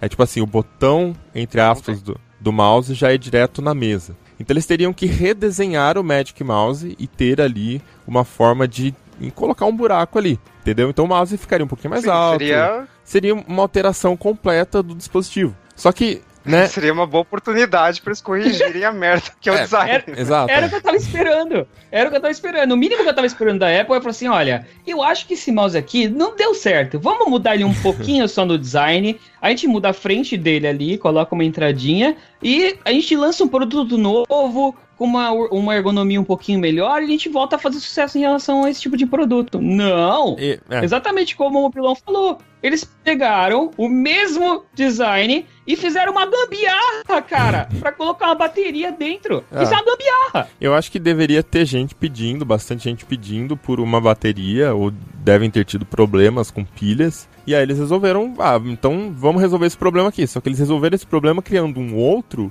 que na verdade é um problema é, ridículo que eles criaram. É é uma, é, colocou a empresa numa situação de tipo, porra, vocês são burro, cara? Sério? Vocês não estão vendo o que vocês estão fazendo? Eu acho É, tipo, melhor não. ter deixado a Nós pilha. temos 200 e... 216 bilhões de dólares em caixa. O que a gente faz com isso, né? ah, tudo bem. Bota uma, um Lightning embaixo do Magic Mouse. Não muda nada, não. Muito, muito dinheiro construir um mouse novo. É, então, é bom, a Eu já, fico me perguntando. Eu fico me perguntando se não tem uma única alma viva lá na Apple que, sei lá, vai num escritório, vai numa qualquer lugar em que tem gente usando Mac e não se incomoda de ver um mouse da Logitech ou da Microsoft ali do lado, porque a Apple tem um padrão de design bem definido, né? Você pega aquele iMac, por exemplo, ele é aquele negócio lindo, aquela tela fina, aquela coisa de metal meio escovado assim, aí vem um teclado que é bem minimalista e aí do lado o mouse da Microsoft, o mouse da Logitech ou sei lá, qualquer outro mouse preto. Será que esse detalhe, cara, para uma empresa que é tão perfeccionista nesse aspecto de design, da, da usabilidade, será que esse detalhe não incomoda? Eu, Sei lá, eu se eu fosse tão detalhista nesse ponto, eu, sei lá, ia bater um toque, sabe? Alguma coisa assim, porque dá uma aflição, ia procurar um terapeuta, sei lá, porque não é possível, cara. There is one more thing we wanted to talk about today. E já que a gente tá falando desse ponto do, do Lightning e das conexões esquisitas, né? Acho que já vale a gente puxar até a questão do iPad com o Apple Pencil. Que você. eles tiveram a genial ideia de pensar, porra, mas onde a gente vai carregar essa caneta? Na tomada? Mas se você estiver viajando e a caneta estiver sem carga? Bom, a bateria do iPad Pro é grande, então a gente poderia carregar a caneta no iPad Pro, certo? Legal a ideia. Sim! E aí? Claro! Todo mundo pensaria nisso, Você né? pega-. Primeiro, você pega aquela TV, que é o iPad Pro, está com ela nas suas duas mãos, sentado, apoiado no colo ou apoiado numa mesa. Aí você pega uma caneta, que é um negócio comprido, uma caneta, né? Tira a capinha da ponta dela, ela vai sair ali o Lightning. E aí você pega e pluga essa coisa extremamente frágil na ponta de uma TV, que você tá segurando e manuseando. Então, primeiro, já me daria uma aflição daquilo ali, sei lá, alguém esbarrar ali na caneta e quebrar o, o Lightning lá dentro. Até quero procurar na internet quantas pessoas já fizeram isso, certeza que aconteceu. E aí a gente chega no segundo ponto, que é, beleza, e se a bateria da caneta tá acabando, e aí você chega no final da noite a bateria do seu iPad também tá acabando, você vai usar ele amanhã cedo numa reunião importante com o cliente, você precisa da caneta também. Como é que você faz para carregar os dois? Cri-cri, né? Não, não, tem uma solução. É, não, o que você faz é você pluga a caneta no iPad e aí você usa o restinho de bateria para fazer um protesto na rua, porque isso é uma placa de protesto, cara. ou, ou, ou, fala que é uma antena para reforçar o Wi-Fi, sei lá, porque. cara, que design horrível. Que não tem o que fazer, cara. Você tem que ter, sei lá. Você vê que é uma coisa curiosa, né? Porque assim, quando a gente fala de design, design não, não diz respeito só ao aspecto estético, a beleza do aparelho, do produto. O design também tem muita ligação com a usabilidade, com a praticidade, né? Então você vê que isso é uma falha. Assim, podia ser, por exemplo, uma falha de comunicação entre o pessoal da engenharia e design, mas sei lá, eu acho que nesse ponto o pessoal fala, ó, fala pro pessoal da engenharia, ó, faz isso aqui assim, eles vão lá e fazem, sabe? Uhum. Querendo ou não, é, um, é uma falha de design mesmo, uma falha séria, porque talvez é, essa falha tenha resolvido algum problema interno, alguma, algum problema de engenharia mesmo, vamos supor. Mas ela coloca um outro problema, e um problema que é visível, né? Um problema que é visível para o usuário tudo bem que a Apple é referência, tudo bem que não tem uma. que todas as empresas erram, todo mundo erra, enfim, mas é. certos erros são toleráveis, mas até certo ponto. E você ficar insistindo nesses erros, né, cara, que é o que parece. Porque a impressão que eu tenho é que a Apple não tá muito preocupada com esses erros, sabe? O pessoal reclama. Eu tenho certeza que o pessoal vai nas lojas e dá um feedback, ou então mesmo manda e-mail, sei lá, e parece que ela não tá muito preocupada em dar uma resposta rápida, ou sei lá, pelo menos falar, não, olha, na próxima versão vamos melhorar isso, não sei. Parece que eles querem falar, não, a gente é referência em design, então vamos manter esse padrão porque nós somos referências em design. Parece que é isso, sabe? É, é Talvez eu, assim. é, é, uma percepção errada minha, mas a impressão que eu tenho é que há uma certa, sei lá, uma certa arrogância nisso, sabe? Não sei. Uhum. Não, só uma correção. O Apple Pencil não é uma caneta. Ela é um lápis e a ponta gasta. Quando a ponta gastar, você pode comprar quatro pontas substituíveis por apenas 19 dólares. É, então são erros de design que, tipo assim, você vê empresas cometendo erros, né? Tipo, ah, pô, esqueceu de colocar aquele recurso lá, vão ter que esperar mais uma versão. Ou esqueceu de colocar isso daqui, vão ter que esperar mais uma versão. Mas é um erro grotesco que parece que foi feito tentando apresentar uma solução, mas ninguém pensou que aquela solução era ridícula, né? Esse lance do, do lápis, por exemplo. O do mouse eu até entendo, sabe? Mas, né, eu não lançaria isso. Mas do lápis, cara, você só pode carregar ele no iPad. E você não tem como carregar os dois ao mesmo tempo. Qual que você escolhe? Né? Então é, sei lá, complicado. Cara, quando você tem tá desenvolvendo um produto, qualquer que seja, não precisa ser só produto de computação, de tecnologia nem nada. Qualquer tipo de produto, é sempre importante você fazer uma bateria de testes, porque a visão que você tem como desenvolvedor, como projetista, vai ser diferente da visão do usuário. Então a impressão que eu tenho é que a Apple tá falando nesse ponto, sabe? Ela não tá colocando de repente o produto num laboratório de testes, mandando as pessoas usarem, pessoas com diferentes níveis de conhecimento ou de cultura, sei lá, para observar qual comportamento dessas pessoas em relação a produtos, porque nesses testes de usabilidade mesmo, de colocar o produto em prática, você percebe muita coisa. Se você está envolvido com o projeto desde o início, ou sei lá, desde a metade dele, você já tem um ponto de vista totalmente diferente dele, porque você sabe o que esperar. Agora, quem está tendo contato inicial com aquele produto, não. Então a pessoa vai explorar, vai explorar funcionalidades, vai explorar vários detalhes. E se você ficar de perto ali observando esse comportamento, você consegue descobrir muita coisa, mas muita coisa mesmo. Eu acho que a Apple tá falando nesse ponto, sabe? Tem um, um pessoal bastante qualificado de engenharia, de design, mas na hora de testar, que é o fundamental, uma parte que parece chata ou irrelevante, mas é fundamental, eu acho que ela tá fraquejando ali. É a impressão uhum. que eu tenho. Eu, eu, não duvido que a Apple tenha um puta de um laboratório de usabilidade, cara. A maioria dessas empresas grandes tem um laboratório de usabilidade bem estabelecido, com regras. Você estabelece as heurísticas ali, coloca uma um, galera de, de diferentes perfis para poder testar cada um dos gadgets. O que eu imagino é que esses produtos eles não estão passando por esses laboratórios por qualquer motivo Exato. que seja, entendeu? Exato. Pois é. Porque não tem lógica. Essa coisa de ter um laboratório de testes é uma coisa antiguíssima. Qualquer empresa, acho que praticamente tem. Qualquer empresa que desenvolve, que tem um departamento de design, tem. Você tem isso para software. Tem empresas aí que vocês devem saber bem que, ou até o pessoal que tá ouvindo a gente, que tem, tem um pessoal lá que só cuida disso, sabe? De, de testes, enfim.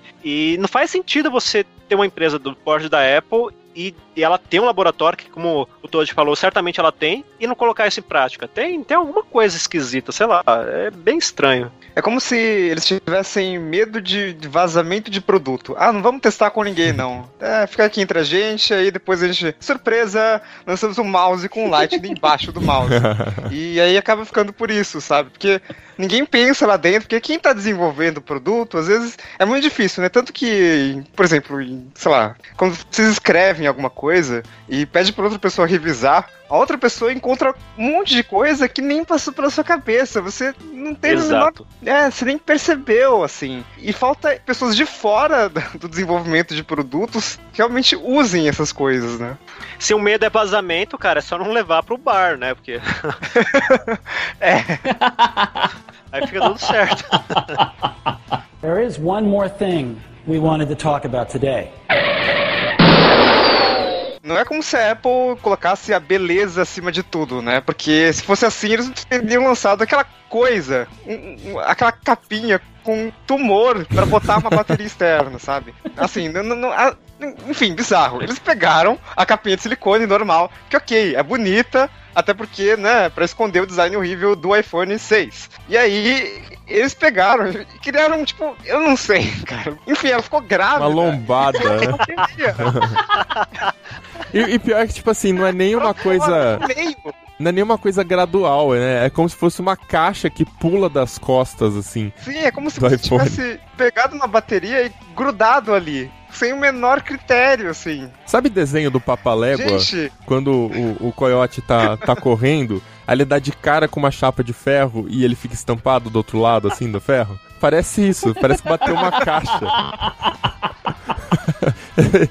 eles, tipo assim, eles podiam ter feito uma lombadinha que vai, tipo assim, a traseira curvada, vamos dizer, vai de ponta a ponta, de cima a baixo no iPhone. Só que eu acho que eles estão tão obcecados com a questão da espessura do dispositivo que eles pensaram, não, o dispositivo tem que continuar parecendo fino. Aí a gente bota essa caixa aqui atrás que é como se fosse fino ainda, só que olha, isso aqui é uma bateria, a gente entende, tá de boa. Sei lá o que pensaram, cara. É, É, sem não- contar que deve ser horrível usar isso, né? Porque parece que você vai estar, sei lá, segurando um tijolo, alguma coisa assim. Nossa, foi uma bola fora total, assim. Acho que o cara que fez isso aí, acho que se a Apple foi prudente, de repente esse cara nem trabalha mais lá. Deve ter voltado pra empresa de capinha lá na China que inventou isso aí, porque não é possível, cara. É, então, é essa isso... impressão é- que dá mesmo, né, cara? Que, tipo, é uma capinha que veio da China, que a galera comprou pra colocar mais bateria, sabe? Essas feitas no Xing Ling. Mas não, é um produto da Apple, cara. E isso traz um problema ainda maior, porque se você pegar capinhas de concorrentes, como da Mofi, por exemplo, a capinha, ela te traz, um, além de um design mais normal, né? Ela te traz uma capacidade muito maior de armazenamento e mais barato do que você tem com a capinha da Apple. Então é uma capinha esquisita, Sim, cara e com pouca capacidade de armazenamento, né? capacidade de bateria, né? É, de, de carga. Então, o, a Smart Battery Case do, do 6S tem, tipo, 1800 mAh, que é basicamente, é, é como se você dobrasse a bateria do 6S. E beleza, né? Mas as da MOF tem 3000, você pode botar mais ainda, talvez. Então, é, n- não tem explicação, assim. Não dá, não dá pra entender. Essas capinhas da MOF não é como se se elas fossem coisas de outro mundo, que coisas totalmente de nicho, sabe? Muita gente compra. E, obviamente, alguém dentro da Apple tem uma dessas pra usar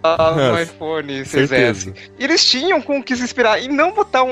um- Ai, gente, não. Sei lá, um. Eu acho. é tipo, sabe aqueles pastel de bauru que fica o queijo e o negócio assim, saltado no, no pastel? É isso, essa é a capa do, do 6S. Cara, se a gente fizer um concurso aqui de apelidos pra isso, eu já pensei, por exemplo, no iPhone mochileiro, sabe? Aquele mochila cargueira, assim. Cara, eu acho que a única explicação pra isso é que, assim, alguém da Apple falou, olha, esse negócio de capinha não é legal, você tem que usar um produto sem capinha. Então vamos lançar uma capinha com uma experiência bem ruim, uma, uma capinha bem feia, pro pessoal achar que a ideia é horrível, sabe? Mas só pode ser isso, não é possível que alguém não analisou e viu que aquilo lá, além de horrível, é pouco prático, né? Pelo amor de Deus, não é possível, cara. Se fosse uma companhia chinesa, né, aquelas, tipo, que vende na dx.com, beleza, cara, mas é Apple, cara. é um produto oficial, enfim, Eu acho que Steve Jobs, se ele visse tudo tô isso, em ele- depressão já. se ele, Se ele estivesse vivo, Não, não, não. Se ele visse tudo isso, ele ia falar o seguinte: Miga, sua louca, tá difícil te defender. Ah, Eu não posso te defender. There is one more thing we wanted to talk about today. Aliás, falando ainda do iPad, a Apple lançou novos iPads e eu não sei vocês, mas eu fiquei com uma puta impressão de que eles estão tentando lançar mais do mesmo e ganhar e tirar mais dinheiro da gente, cara. Alguém mais ficou com essa impressão? Sim, então a Apple apresentou um novo iPad Pro que basicamente teria o mesmo hardware do iPad Pro maior, só que com uma tela menor. E a confusão começa a partir do nome do iPad, que é iPad Pro de 9.7 polegadas. então, como é que você diferencia? Você tem que falar isso quando for na loja comprar. Ele apresenta, na verdade, algumas coisas melhores do que o iPad Pro maior, que é, por exemplo, a câmera. Algumas, muitas delas vieram do iPhone novo, né? São câmeras de 12 megapixels, como consequência ele grava vídeo em 4K, ele tem o foco automático contínuo, ele faz slow motion em 1080p, enfim, e algumas outras coisas como o True Tone, por exemplo, e sensores de luz, né? Que eu acho que na verdade foi a parte mais inovadora deste keynote, que foi a questão dos sensores que tem agora nesse iPad Pro de 9.7 polegadas, que identificam a temperatura do ambiente onde você está, a temperatura da luz, e adaptam o balanço de branco da tela do iPad para bater com essa temperatura. Isso é muito legal porque o olho humano é assim. Você está num ambiente amarelado, você está com uma folha de papel, o seu olho se adapta de forma que ele começa a enxergar aquele papel como se fosse branco, mesmo estando amarelado. E é um problema que a gente tem hoje com dispositivos que, se você está numa iluminação amarelada, por exemplo, o seu olho se adapta a ela e aí ele fica brigando com a luz da tela que está em outra cor. Então eu acho que nesse ponto foi bem bacana, mas é uma das poucas diferenças do iPad Pro de 9.7 polegadas para o iPad Pro grande. Sim, é uma estratégia, né? É, é, um aparelho, assim como o 6S Plus e o 6S dos iPhones, é uma opção um pouquinho mais barata para quem precisa de uma tela um pouquinho menor, mas eu acho que a verdadeira confusão para mim, eu acho que para vocês também, não sei se vocês vão concordar, é a questão da nomenclatura. Porque o iPad Pro de 9.7 polegadas poderia facilmente se chamar iPad Air 3 ou simplesmente você mata o iPad Air e passa a ter o iPad Pro de entrada. Porque hoje a gente tem dois iPads que são muito similares. As alterações de hardware são alterações que a gente está acostumado a ver em uma atualização de, de, um iPad ou de um iPhone, mudou um processador ali, teve um, uma câmera melhorada tal, mas não existe nenhuma grande diferença entre esses dois dispositivos. Para mim é uma diferença muito de upgrade, assim. Então, eu não sei. É, se a gente for falar de nomenclatura, linha de produto de iPad, talvez seja o mais confuso de todos, né? Sim. Porque além dessa questão do, do, iPad Pro de dois tamanhos diferentes e de continuar com o iPad Air 2, a Apple vai lá e vende. Tem na linha de produtos iPad Mini 2 e o iPad Mini 4. então, Cadê o 3? É, eles mantêm o 2, na verdade, que é, é, uma, é uma opção super barata, né? Então a lógica deles é assim, ah, o 2 é o último que a gente vai manter aqui na linha como sendo o de entrada. E que nem eu tava falando do Moto G, né? Que é, em vez de ter um iPhone vendendo o antigo, manter o antigo no mercado, a Apple atualizou, criou um novo iPhone com nome diferente. Ah, e é o que todos fazem. Lembrando que o iPad Mini 2, é, ele foi lançado como iPad Mini com tela retina. Então, quer dizer, mudou o nome depois de lançar o iPad Mini 3. Então foi iPad Mini, iPad Mini com tela retina, iPad Mini 3, iPad Mini 4. E o 3 foi descontinuado. Aham. Uhum. Acho que assim, do ponto de vista do marketing, iPad Pro tem mais apelo do que iPad Air, porque os dois têm exatamente o mesmo corpo, o mesmo tamanho, os mesmos, a mesma espessura. Acho que deve mudar algumas graminhas no peso, não sei se muda na verdade. Mas do ponto de vista do marketing, vocês acham que faz diferença chamar Pro ou Air? Você acha que isso faria vender mais o aparelho? Ah, faz, cara, faz. Eu acho que sim. Se a gente tirar a nossa cabeça, que é de gente que tá dentro desse mercado, que entende essas, essas nuances diferentes, essa nomenclatura pode dar a impressão pro leigo de que, ah, esse produto é melhor, entendeu? Então, é, mas... Você pensa em iPad Air, você vai pensar o quê? No produto fino, mais fino. Uhum. E acho que isso já não é tão relevante hoje. Aí você pensa Pro, não, Pro é realmente um negócio mais top, né? E, sei lá, nesse ponto, é, eu tenho duas teorias. Uma que talvez a Apple tenha visto que as vendas do iPad Pro de 12,9 polegadas não tava atendendo ao que ela esperava e de repente ela lançou essa versão menor para ver se equilibra as coisas. Ou, porque assim, esse é um produto, pelo menos o iPad Pro de 12,9 polegadas, é um produto de nicho, né? Para uso profissional mesmo, assim. Você pode usar em casa e tal, mas ele, ele é mais voltado pro pessoal que, sei lá, de repente trabalha com design, enfim. Aí pode ser que empresas ou esse pessoal mesmo que é o público-alvo desse produto tenha dado feedback para a Apple falando, ó, talvez uma versão menor aqui seria mais interessante. Mas aí fica aquela questão, né? Se você quer uma, uma, versão menor, por que não recorrer ao, ao, ao iPad Air 2, né? Ou... Sim. Então, sei lá, a gente volta para a questão da, da confusão dos nomes, né? Fica. É.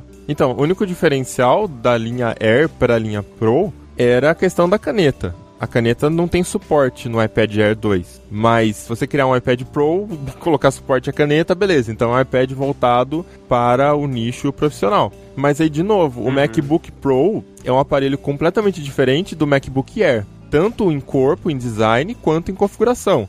O Air é focado em ser fino, em ser portátil, ele não é o mais potente. O Pro, apesar de ser fino e, e ter a mesma linguagem visual, ele é focado em ter a, uma potência maior, duração de bateria mais legal tal. Então, no caso do Air, o Pro parece apenas um upgrade que pegou o iPad Air 2, atualizou o processador e não é nenhuma atualização incrível, é uma atualização normal, como tem todos os anos de iPhone, por exemplo. Adicionou um recurso ali que é o suporte à caneta, adicionou a câmera do iPhone 6S e colocou esse recurso novo de sensores para identificar é True Tone, acho que é o nome desse Sim. Né, desse sistema. Que é esperado que tenha nos próximos iPhones, por exemplo. É esperado que vire um padrão nos MacBooks e tudo mais. Porque, né, muda completamente a experiência de uso da marca. Então é esperado que a Apple adote essa tecnologia em breve em todos os dispositivos que ela mantém. Não faz sentido manter isso no iPad Pro por exemplo. Então, percebe como no médio prazo não faz sentido manter esses dois aparelhos no mercado,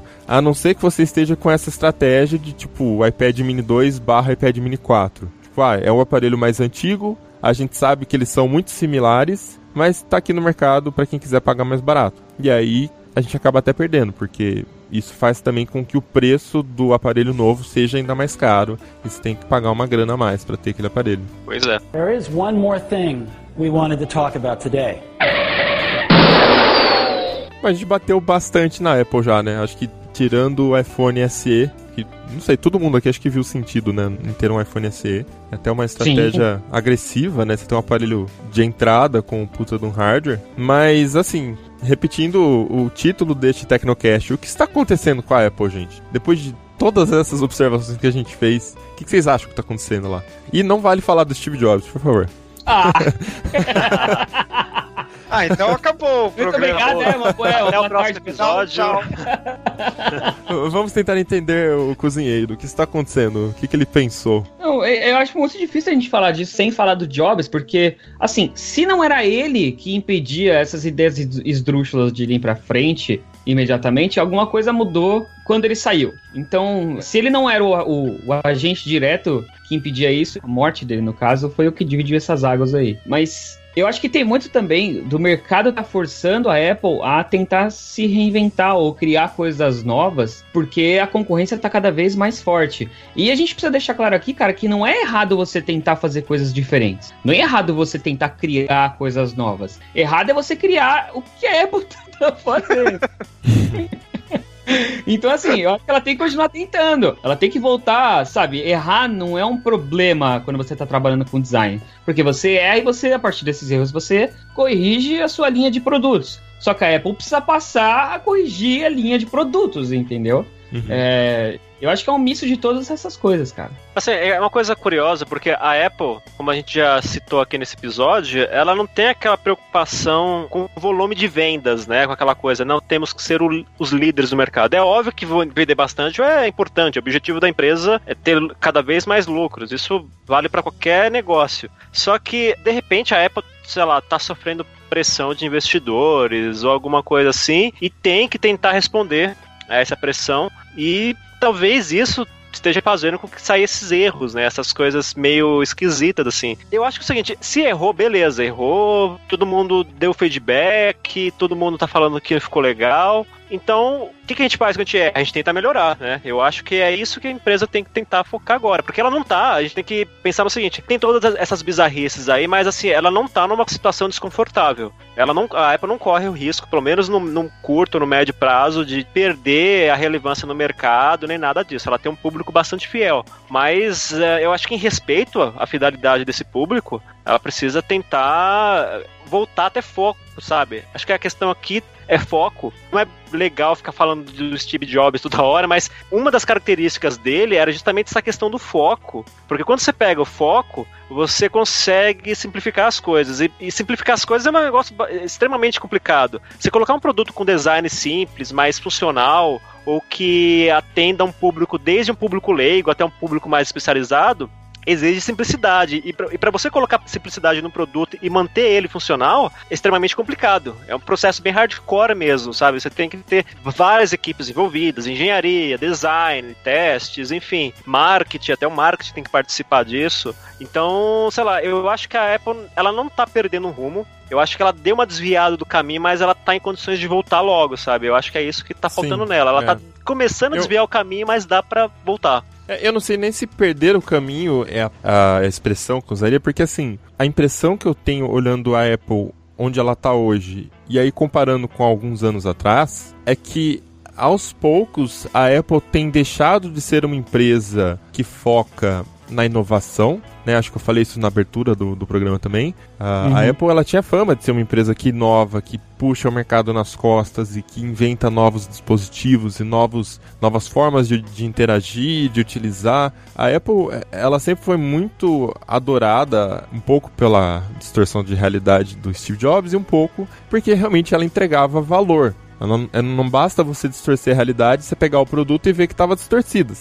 Realmente existe um valor é, naqueles produtos. E hoje a impressão que eu estou é que essa inovação está dando um pouco lugar. Até se você entrar na loja da Apple hoje, você vai confirmar isso de cara pela quantidade de, de itens disponíveis. A inovação está dando lugar para vamos atender ao o que o mercado está procurando. Então, como a gente estava falando aqui, iPad tem 200 milhões. Tem iPads de 3 anos atrás, o iPad 2, sei lá, de 4, quantos anos atrás é esse aparelho? É muito antigo. O iPad Mini 2 que tá vendo ainda. Deve ser de 2011, não sei. Então, tipo, você tem muitos produtos, MacBook sem sobrenome, que nem o Riga falou, que compete com o MacBook Air e que é uma estratégia, como a gente até brinca com a Samsung de uma semana um novo Galaxy, é uma estratégia para atender uma, diferentes tipos de consumidor. Só que a Apple, Mas tipo, ela costumava ser a empresa que, tipo, inova e faz o consumidor girar em torno da inovação. Tipo, o consumidor não sabe o que quer até que a gente dê para ele. E agora eu tô com a impressão que ela tá girando em torno do, consum- do consumidor e não o contrário. Então é tipo, É. nós vamos fazer o que você quer. Aqui está um mouse sem pilhas. Você quer um mouse com bateria? Aqui está um mouse sem pilhas. E aí cria aquela monstruosidade que é aquele mouse. É que a questão é também é que talvez inovar sempre naquele ritmo que ela tava, de repente não é mais possível, porque você não tem muito mais o que inovar, sabe? A gente tem telas excelentes, a gente Aham. tem hardware excelente. Cara, câmeras. As câmeras de celulares estão batendo a qualidade de câmeras profissionais, cara, ou semiprofissionais. Fica cada vez mais difícil inovar, sabe? Talvez o que seria interessante inovar seria, por exemplo, o lance da bateria, né? Que, cara, quem é que não sonha com uma bateria que dura, sei lá, pelo menos dois ou três dias sem recarregar? Mas esse é um problema da indústria, não é um problema da Apple, né? Aham. E aí a gente sabe que tem. já, eu já publiquei acho que uns três ou quatro posts no Tecnoblog falando disso, que tem várias pesquisas em andamento tentando resolver essa questão. Uhum. Mas enquanto isso, as empresas apostam em outros aspectos. Só que aí, tirando essa parte da bateria que, não, que a gente precisa inovar, eu não vejo muito espaço agora, no cenário atual, para inovar em outros aspectos, né? Eu não sei se vocês têm a mesma É, opinião. Então, eu tenho a mesma opinião, só que a impressão que eu tenho é a seguinte: quando que a gente conseguiu prever uma inovação? O segredo da inovação é justamente porque ela faz algo que a gente não imaginava. Então, é, É, é isso que eu, isso que é difícil, é isso entendeu? que eu ia falar, cara. Eu acho que sempre tem, tem espaço para inovar. O problema é que quando a gente passa por um forte período de inovações, entre aspas, é, a gente acha que não tem mais o que ser inventado. Tem, tem um filme que é tipo, mostra alguém lá no século XX, sabe? Não tem o que inventar. Tudo que já devia ser inventado, avião, foguete, já foi inventado. O que, que vão inventar mais? Né? Não tem. E a gente sabe que acontece, tipo, a inovação aparece quando você menos espera. E eu acho que a Apple, a gente tem que considerar também que tem uma, uma, forte pressão de investidor. Então, quando uma empresa parece que começa a jogar tudo, tentar agradar todo mundo e atirar para todos os lados, eu acho que um dos critérios para que isso aconteça é que tem uma forte pressão externa. E no caso pode ser dos investidores. A gente tem que lembrar que a Apple é a maior empresa do mundo em valor de mercado, a empresa mais valiosa do mundo. É. Isso não é pouco, né? Tipo, é a maior, simplesmente isso. Maior que empresas chinesas e, tipo, que, sabe, não, não tem maior. E agora, claro, a Apple tá sofrendo a pressão da Alphabet, que é a holding do Google, que tá lá. Eles trocam de posições frequentemente, né? Porque a Apple, nos últimos trimestres, ela tem diminuído o valor de mercado. Ela chegou a mais de 700 bilhões de dólares e já estava indo 580, 550, justamente por causa dessas previsões futuras. Ela cresceu demais. Mas e agora? E o futuro? Tanto que a previsão é que pela primeira vez as vendas de iPhones caiam. Lembrando, o iPhone ele vai parar de crescer, ele não vai, o lucro não vai aumentar tanto, ela não vai ter prejuízo, mas o fato de não lucrar tanto quanto antes, não, de não aumentar o lucro, é que é o problema. Só na questão da pesquisa e inovação que eu queria fazer uma observação que não é como se ela não investisse. No último trimestre aqui de 2014, eu tô vendo que foi investido 1.9 bilhão quase em pesquisa e desenvolvimento na Apple. No último 2015 tá. subiu para 2.4. Então ela tem investido e ela tem aumentado o investimento. Você acha que isso não é pouco para uma empresa que tem 200 bilhões de dólares em caixa? Ah, em um trimestre, cara? Eu, ah, eu acho que tá dentro, cara. Eu acho que tá dentro. É porque não é... Mas ainda sobre, sobre inovação, por exemplo, cara, o Alequim até comentou do problema da bateria. O problema com bateria hoje, acho que a gente. A gente não pode dizer que a gente tem um problema com a bateria, porque celulares como o Galaxy S7 e o Moto Max, eles têm baterias que atendem o usuário por quase dois dias. Eu acho que isso já tá meio que excelente. Só falta a Apple adotar. Se ela adotasse isso, já seria uma mudança legal. E a Apple, eu vejo ela tendo uma mudança de paradigma dentro dela mesmo, que é o seguinte, até de acordo com o que o Mobilon comentou, a Apple, hoje ela está atendendo o que o mercado pede, quando antes ela fazia o mercado pedir o que ela criava por todo o, o, o, fator apelativo que ela tinha em relação ao produto que ela estava entregando. Uhum. Então, eu não sei nem se é muito uma questão de, sabe, de quanto a Apple está ino inovando. Às vezes, não fazer nada é melhor do que fazer alguma coisa como que ela está fazendo. Eu acho que é muito mais uma questão de usar bem esse dinheiro que está sendo investido em inovação e talvez passar uma parte dessa verba para testes. Eu acho que isso já resolveria boa parte do problema, cara. É que a gente tem que levar em conta também que inovar por inovar não resulta em nada. É. é então, assim, é óbvio que sempre vai ter espaço para inovação. Mas, assim, o que eu falo é que, de repente, a gente está passando por um momento em que a gente de repente você tem até uma ideia boa para colocar no produto, no iPhone, no iPad, seja o que for. Só que às vezes você não tem a tecnologia, a tecnologia não está pronta ainda, sabe? Então, a questão da bateria, realmente, você tem aparelhos aí que tem baterias de dois dias. Eu recarrego meu Moto X Play a cada dois dias. A não ser quando eu tô usando bastante, como eu fico, sei lá, uma ou duas horas jogando, aí eventualmente vai acabar uh, consumindo mais. Mas a questão é que pra gente ter a questão da bateria realmente resolvida, a ponto de nenhum aparelho mais ter uma autonomia que dura no máximo um dia, é mudando a tecnologia. Precisa de evoluir na tecnologia. E tem várias frentes de pesquisa para isso. Só que assim, essas pesquisas, elas necessitam de testes, né? Tem, por exemplo, baterias que eu já vi aí, em, em, até escrevendo sobre isso, que o resultado de armazenamento, de tempo de armazenamento, de carga, foi muito bom, mas falta a questão da segurança, né? Então, você não vai colocar um produto que é instável e, é. e transforma o celular numa bomba, né? Ah, então, é tem... viver perigosamente é legal, cara. Tem toda aquela adrenalina. Pois é, mas aí se você for processado por isso, acho que não. Né? Então, melhor não arriscar. Então, quer dizer, talvez este seja o momento que a gente está enfrentando. Tem ideias, com certeza, são infinitas. Ideias não vão faltar nunca, mas ah, eventualmente, para colocar isso em prática, precisa de uma tecnologia, de um padrão de comunicação novo. Por exemplo, vamos supor, a gente tem uma tecnologia nova aí que vai funcionar de verdade mesmo quando a gente tiver rede 5G funcionando. E a gente não tem, uhum. né? Então tem vários aspectos. Eu acho que a gente está atravessando, isso não é só para Apple, acho que indústria de mobilidade em geral, eu acho que a gente está atravessando um momento de estabilidade em termos de inovação, sabe? A linha, ela não está aumentando, o gráfico não está aumentando, ela está meio que reto agora, assim, mas eu, eu vejo isso como uma coisa temporal. Então, se isso é uma questão de momento, eu acho que é como o Todd falou, a Apple poderia aproveitar esse momento de estabilidade e focar justamente em corrigir erros. Aí eu estaria fazendo bastante pelo mercado dela, né? Pela clientela dela. Eu acho que está difícil para a indústria encontrar problemas que precisem de solução. Porque, vou tentar forçar um pensamento aqui. Se você olhasse para o mundo, o mundo, não é nem o mercado, é o mundo, porque a tecnologia já virou coisa de massa. Lá nos anos 2000, começo da década, você tinha muitos problemas, entre aspas, que você não conseguiria resolver com a tecnologia da época. Eu tô falando de coisas simples, por exemplo, monitorar seu rolê de bike com um, um, smartphone que tem GPS. Naquela época não tinha nem tela colorida, né? Então, no celular, você tinha tijolar. Então, assim, a gente passou por uma década de grande velocidade, aí até 15 anos de uma velocidade imensa de inovação, de evolução, porque na verdade eram tecnologias que estavam começando a surgir no mercado e faltavam empresas que tivessem visão, como acho que era isso que quem estava falando inclusive, de como pegar essas tecnologias e empacotar aquilo num produto que fizesse sentido para os usuários comuns. Então hoje em dia a gente está começando a falar de internet das coisas, mas no sentido que a internet é uma coisa que já está presente na vida de todo mundo e a vida de todo mundo gira em torno da internet. Naquela época a gente falava da tecnologia como um computador, girava em torno do computador. As, a, as empresas imaginavam que a nossa vida ia girar em torno de um computador, da planilha e do calendário e da agenda de contatos. E hoje não, a gente depois veio a Apple e com um dispositivo realmente amigável, móvel,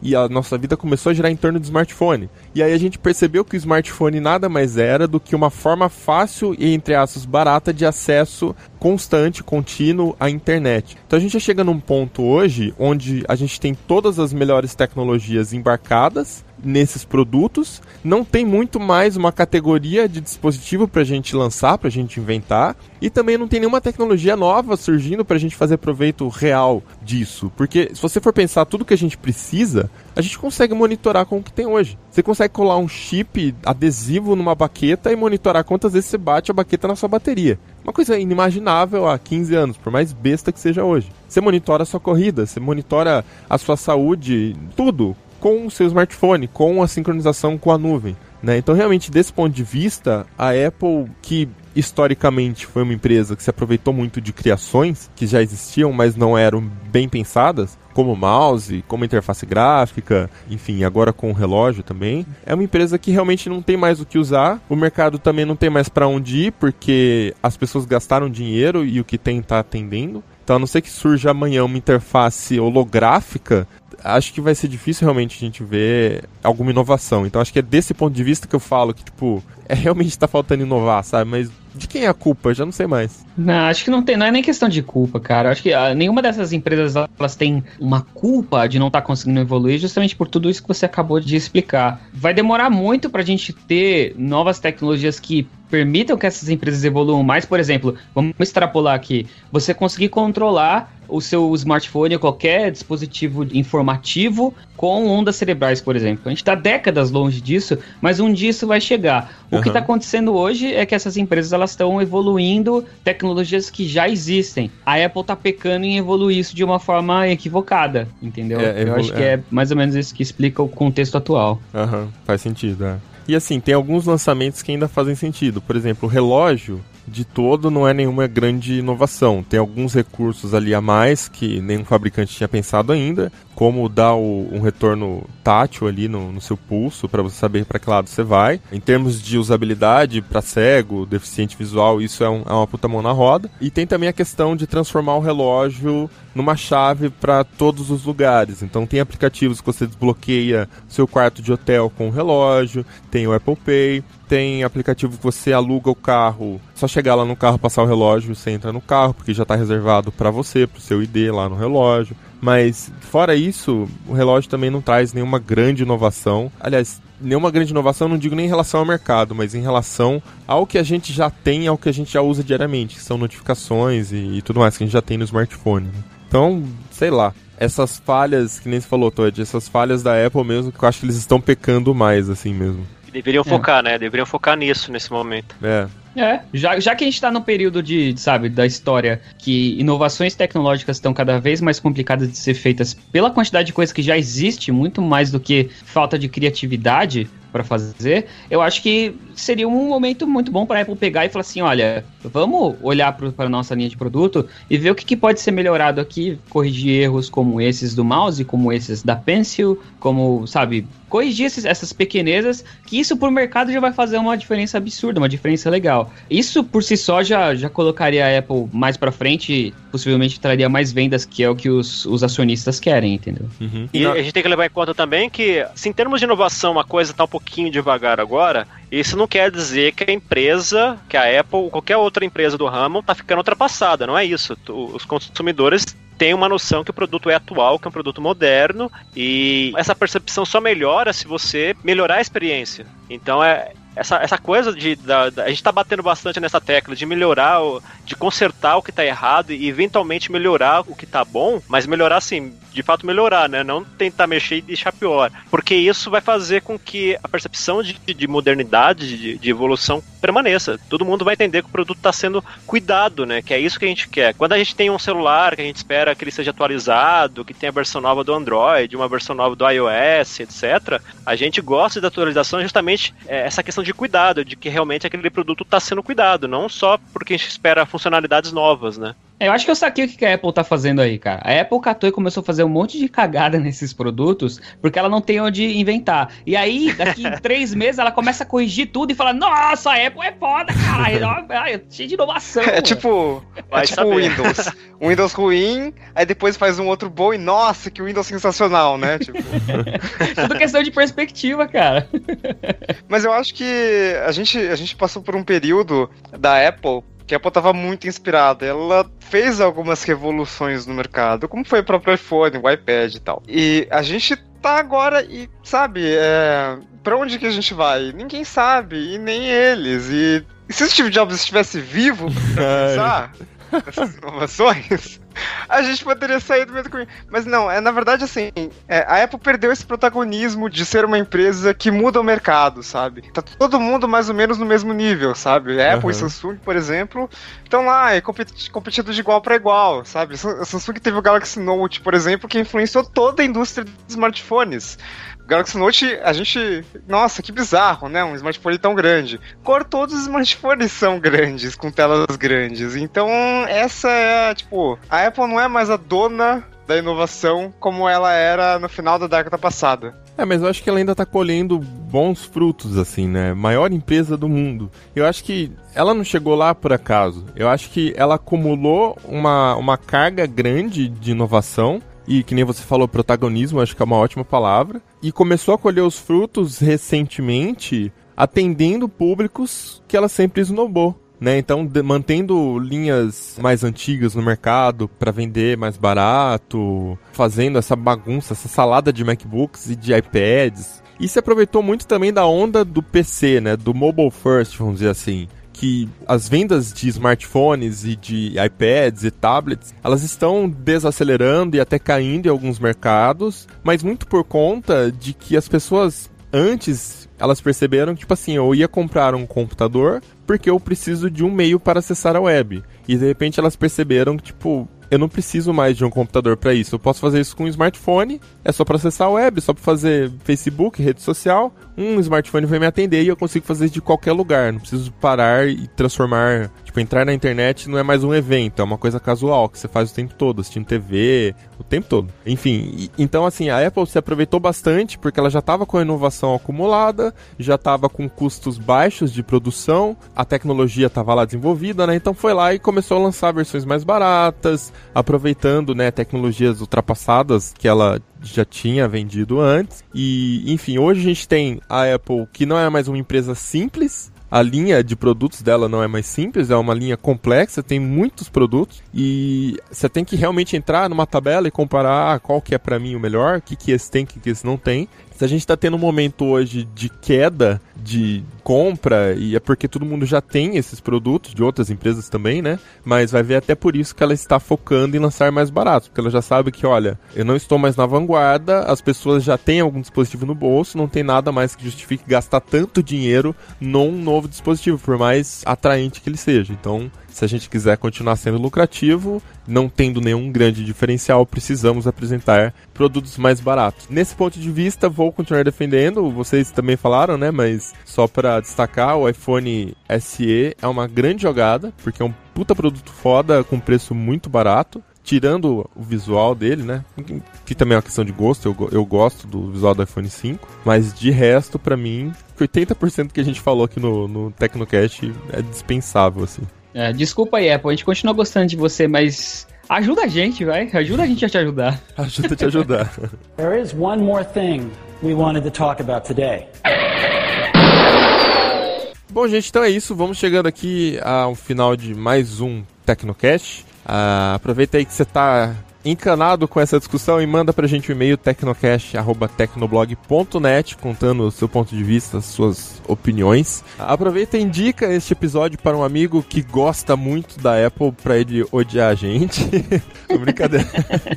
indica para os outros amigos também que curtem tecnologia. Se você quiser conversar com a gente nas redes sociais, eu sou arroba Mobilon em todas elas. Arroba Paulo Riga. Eu sou arroba ealecrim. E eu sou arroba Toadgeek. Maravilha, então a gente volta daqui 15 dias. Até lá. Tchau, tchau. Falou. Até mais. Abraço.